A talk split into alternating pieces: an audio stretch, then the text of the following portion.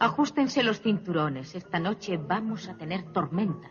¿Por qué ni Bette Davis ni Gloria Swanson ganaron el Oscar en 1950 a pesar de firmar dos de los mejores papeles de la historia del cine?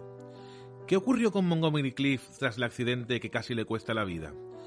¿Qué significó para la industria el fenómeno Bogart y Bacal? Estas preguntas no son nuevas, sino que llevan formulándose desde hace al menos 50 años. ¿Es realmente el cine clásico tan importante?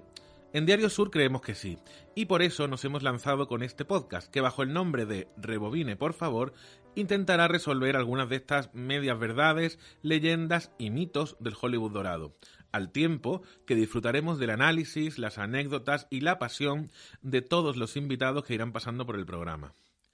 En cada uno de ellos, que se emitirá de forma semanal, presentaremos un reportaje sobre una figura o una película, y luego daremos paso a una tertulia en la que el protagonista o protagonistas escogerán una temática.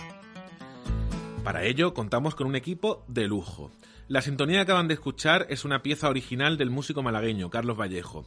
En la técnica estará el periodista Borja Gutiérrez y en los comentarios una de las personas que más sabe de cine al sur de Europa, Paco Griñán además de contar con todo el equipo de Diario Sur al completo y conmigo mismo, Iván Gelipter, que seré el encargado de darle la vez a todas las voces que pasarán por estos micrófonos. Y ya saben, si alguna vez se pierden algo, siempre pueden ir para atrás, aunque no sea un VHS. Rebobine, por favor, un podcast de Diario Sur dedicado al cine clásico. Habría muerto si tú no hubieras venido. Y que todavía me quieres, como yo te quiero a ti. Tú me quieres a mí. Adiós pongo por testigo que jamás volveré a pasar hambre. ¡Estela! ¡Estela! Ah, soy un hombre. Bueno, nadie es perfecto. Escúchame.